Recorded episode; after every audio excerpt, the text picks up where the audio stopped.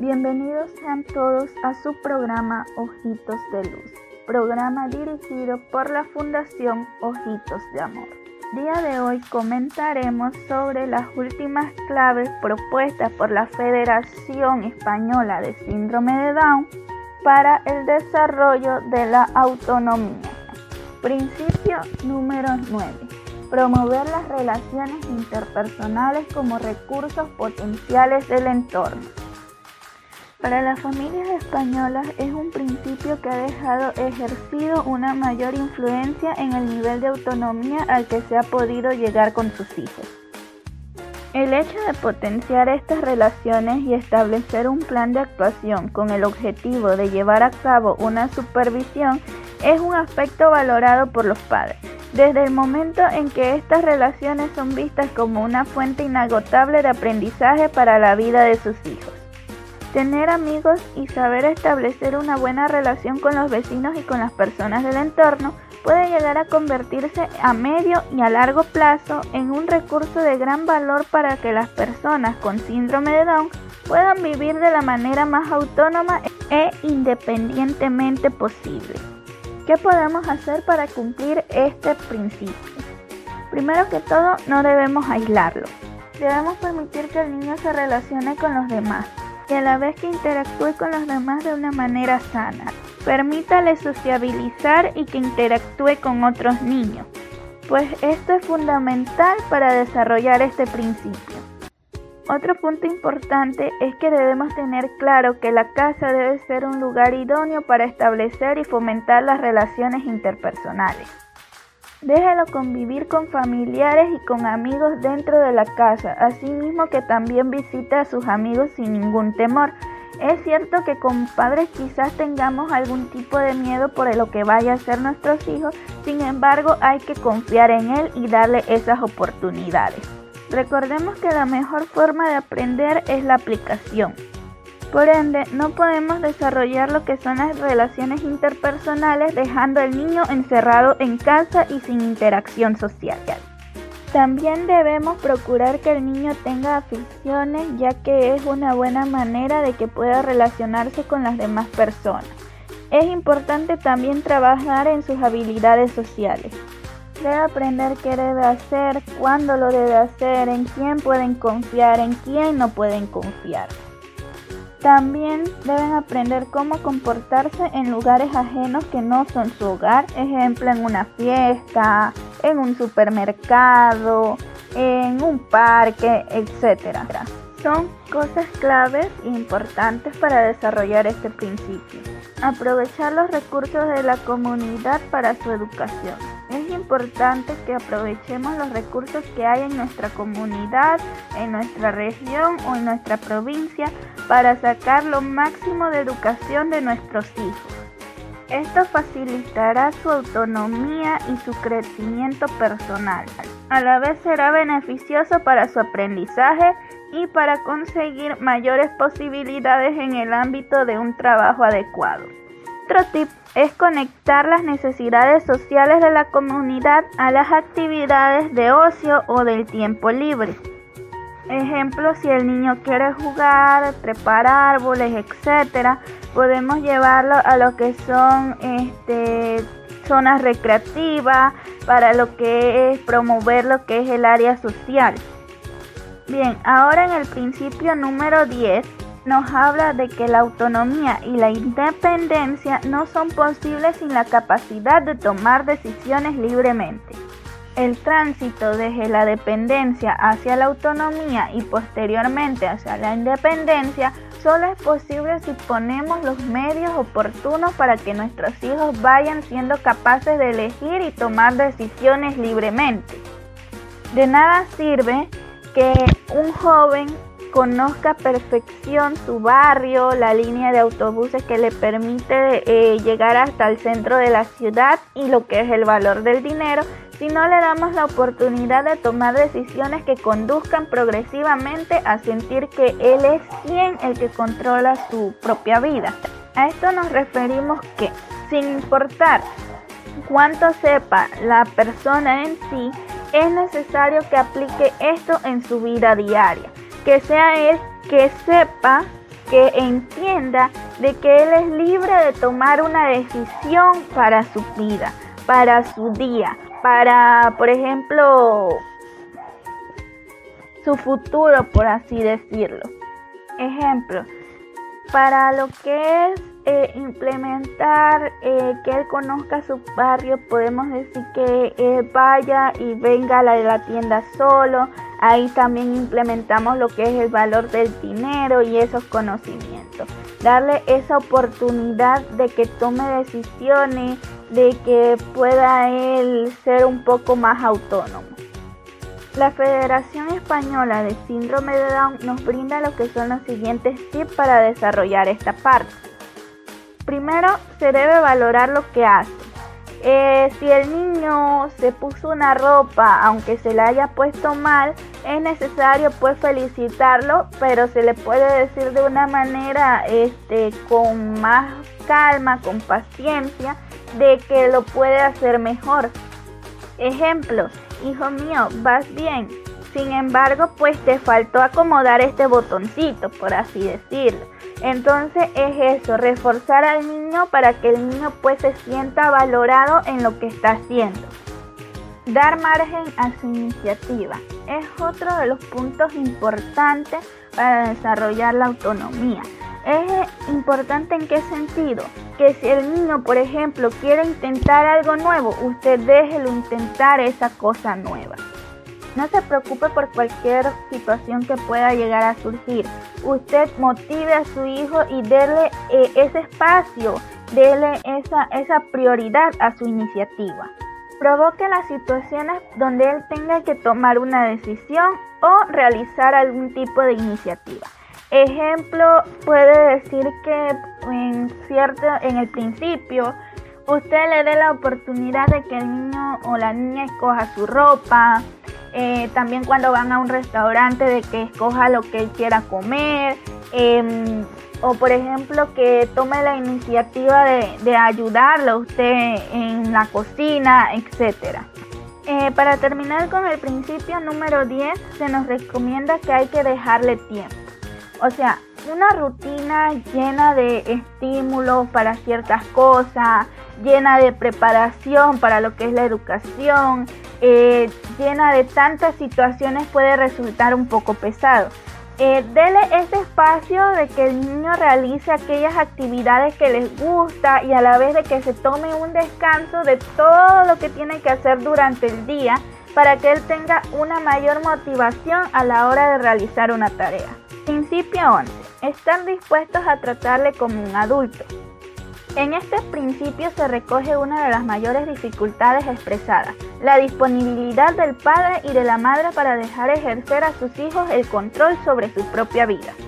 Es cierto que como padres tal vez exista un poco de preocupación de cómo le irá a su hija en el momento en que éste quede completamente solo o a la vez tengan el miedo de aceptar también que su hijo está creciendo y que está cumpliendo otra faceta.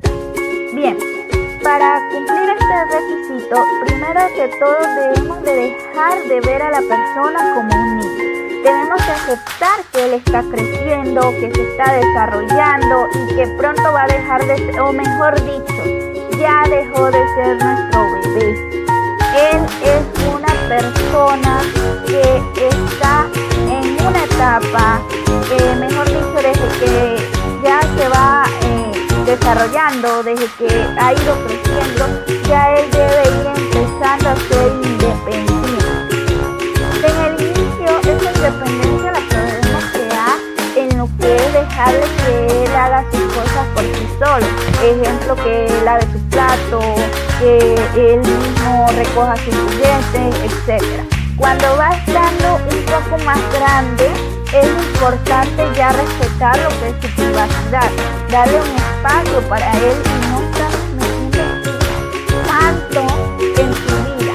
Hay que dejarle que él entienda y usted entienda de que ya está grande, de que es una persona mayor y que pronto va a empezar otra fase en este caso vamos a decir que sea un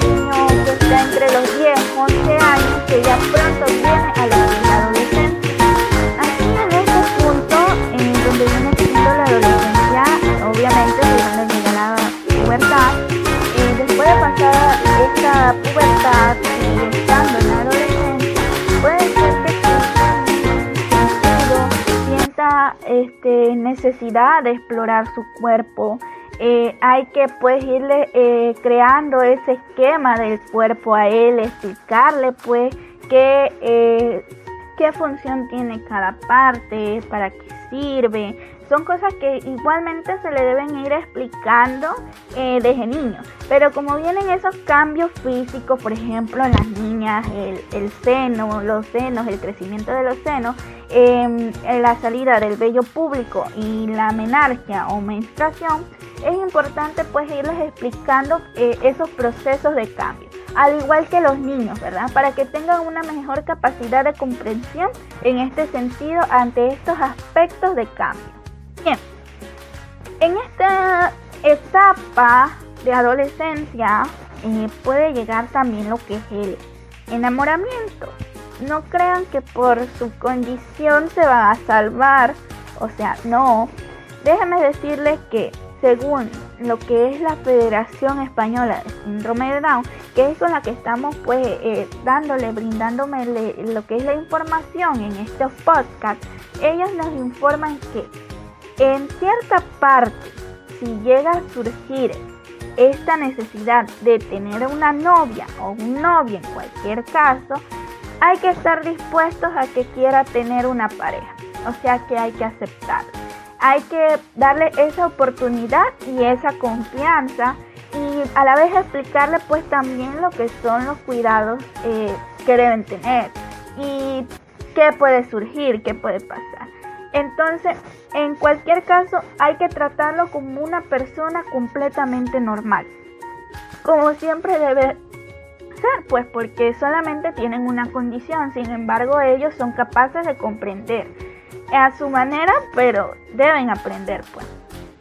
Otro punto importante es que hay que procurar la independencia del chico, eh, dejarlo pues que él vaya haciendo las cosas por sí solo, eh, aquellas cosas que anteriormente eh, se le ayudaba por cierta dificultad, hay que dejarlo que él las vaya pues liberando un poco. a la vez las vaya también asimilando de que él puede hacerlas por sí solo. Por esto es importante la motivación. Bien, en este punto tampoco se deben permitir ciertas actitudes que impiden el desarrollo de nuestros hijos. O sea que si en algún momento sentimos algún tipo de temor porque él no pueda, hay que brindarle la oportunidad de que él mismo demuestre que sí puede desarrollar la, actividad. En el sentido, por ejemplo, que si él quiere fregar su plato y el plato que carga es de vidrio, eh, usted bien puede apoyarle, ayudarle en el sentido de que guiarlo pues para que no se rompa el plato pero él debe hacerlo solo para que aprenda a tener cuidado. Bien, llegamos al principio final, el principio número 12. En una sociedad de consumo, la autonomía y la independencia pasan necesariamente por el manejo del dinero y el acceso a un puesto de trabajo. Las familias otorgan una importancia muy significativa al acceso de un hijo a un puesto de trabajo, como a cualquier joven. El hecho de tener un puesto de trabajo se constituye un requisito fundamental a la hora de plantearse una vida independiente del hogar. Esta es una parte en que lo que son las familias y las administraciones públicas, entre otras instituciones, han trabajado desde hace ya varios años. Entonces se intenta pues buscarle este, un grado de integración hacia lo que es la vida laboral a, las personas con este tipo de condición. Bien, ¿qué debemos hacer en este punto? Primero, permitirle el acceso y el manejo de dinero. Es importante que, por ejemplo, vamos a decir que esté en una edad de 13 años. A esta edad ya le podemos enseñar lo que es el manejo del dinero. Em, en esta parte lo que podemos hacer es que le paguemos por la realización de algún tipo de trabajo en el hogar. Vamos a decir que es como su primer trabajo casero en el lugar propio para fomentar lo que es la, la administración y el manejo de su propio dinero. Entonces vamos a decir que él, por ejemplo, nos barra la casa y por el barrido de la casa le vamos a dar un cuara o un peso. Entonces, ¿qué es lo que vamos a hacer? Que le vamos a enseñar pues que él debe empezar pues a pagar sus cosas y que puede pagar las cosas, comprar las cosas que él, él quiere o que él desee sin necesidad de que papá y mamá te cómpreme esto, papá, mamá, yo quiero aquello. No, que sea de que eh, yo puedo comprármelo, yo tengo el dinero suficiente. A esto también podemos arraigarle lo que es el hábito del ahorro para que el niño comprenda que si quiere algo que está como un poquito alzado del peso de, del presupuesto que él tiene, eh, puede eh, ahorrar para conseguirlo. Bien, es importante permitirle que él utilice el dinero para cubrir sus necesidades cotidianas. Ejemplo, que necesite ropa nueva, eh, que no es tan cotidiano, pero puede surgir una situación, o que quiera un helado, por así decirlo, o que quiera comprar algo cierto día, o que necesite algún trabajo, es importante pues darle la oportunidad de que él utilice ese dinero para esta situación de que él aprenda que el dinero puede ser canjeado para obtener un bien que él está necesitando en aquel momento. Para lo que es la vida laboral, es importante indagar y averiguar sobre sus preferencias y gustos como paso previo a su formación e inserción en, este ámbito. Es importante este paso pues porque a lo que vamos a observar como padre puede ser que vemos que él le gusta, por así decirlo, en el caso de las niñas pintan uñas acrílicas, o en el caso de los niños que les guste estar eh, haciendo pues algún tipo de pintura o pues eh, que les guste vamos a decir estar trabajando en chapistería eh, quizás son un poco de trabajo que le vamos a decir ay pero quizás no lo haga bien o que no sé qué no no vamos a, dejar que eso sea una, una limitante. Vamos a hacer que eso sea una oportunidad para que él realice un trabajo en un futuro, ¿verdad? Pues sí, estamos hablando de un menor de edad, eh, que realice un, un trabajo en un futuro y que de él obtenga dinero. Bien, vamos a decir que él también le guste algún tipo de trabajo en el área laboral, en el área industrial, por así decirlo, y tenga la facilidad de, por ejemplo, eh, desarrollar algún tipo de, programa o algún tipo de habilidad que eh, funcione en una empresa o que se necesite. Eh, por ejemplo, que sepa mm, eh, cocinar y una, una, panadería busque algún tipo de, chef, por así decirlo. Entonces, ¿qué se debe hacer aquí? Bien, se debe proporcionar una buena formación laboral para conseguir una inserción en lo que es la empresa ordinaria. Eh, debemos enseñarle este, lo que, cómo se comporta uno en el trabajo y qué tan bueno debe ser. A la vez eh, de, enseñarle pues lo que son los valores en el ámbito laboral, enseñarle que desarrolle bien su, trabajo y por ejemplo que él vamos a decir que le, le encante hacer pan. Le encanta hacer pan, podemos mandarlo a cursos de cocina o podemos este, enseñarle algún tipo de video, desarrollar cursos implementarlo lo que son la enseñanza virtual para que él pues tenga su propio lugar para enseñarle a otras personas, etcétera.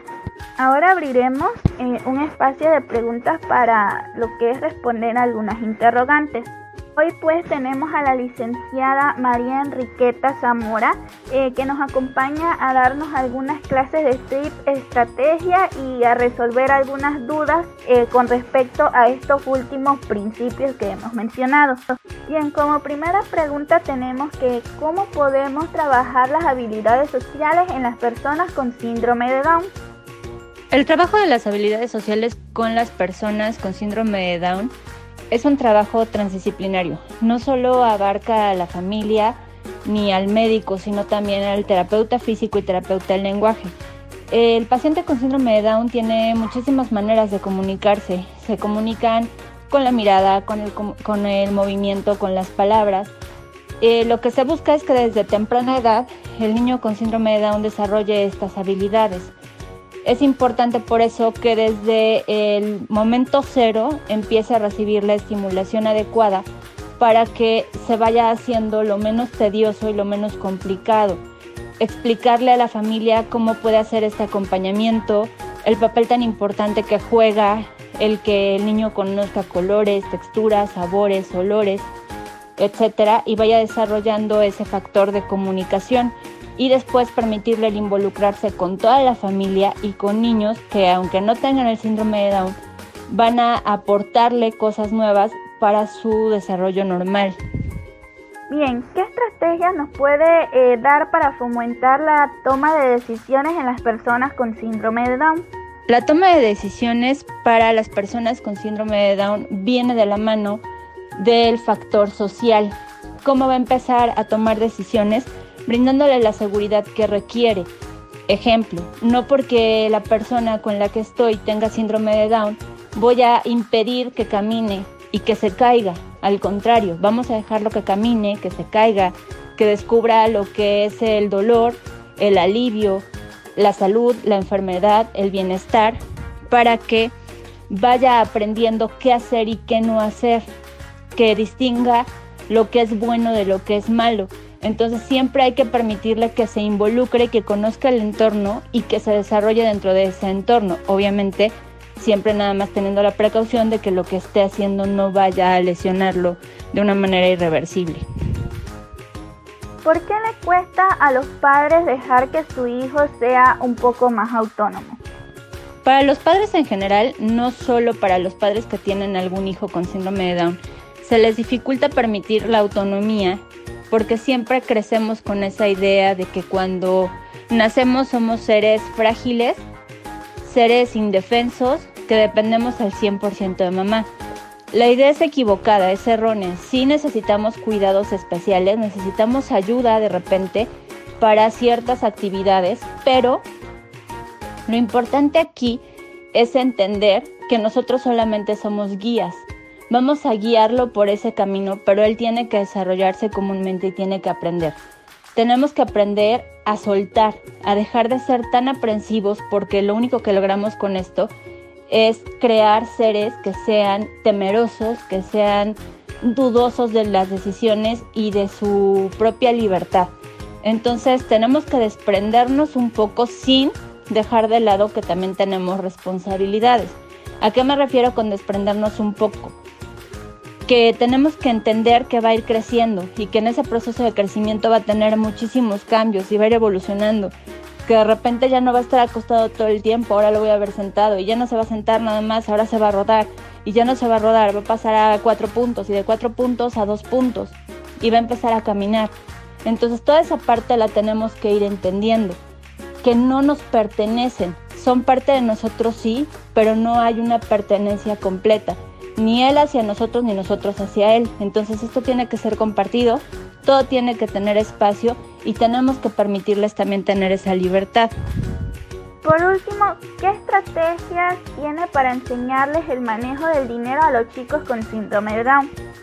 Para enseñarles el manejo del dinero lo pueden hacer desde edad temprana. ¿A qué me refiero con esto? Cuando están en una edad preescolar, que van a ingresar al kinder, o al menos aquí en México así lo manejamos, el niño entra aquí a maternal antes de llegar al kinder, que es cuando el niño tiene 2, 3 años, y ya pueden ingresar. En esta etapa se les puede enseñar a jugar, a jugar con un eh, mercadito, por ejemplo, o en casa, si es que no van a la escuela, que haga un intercambio con mamá.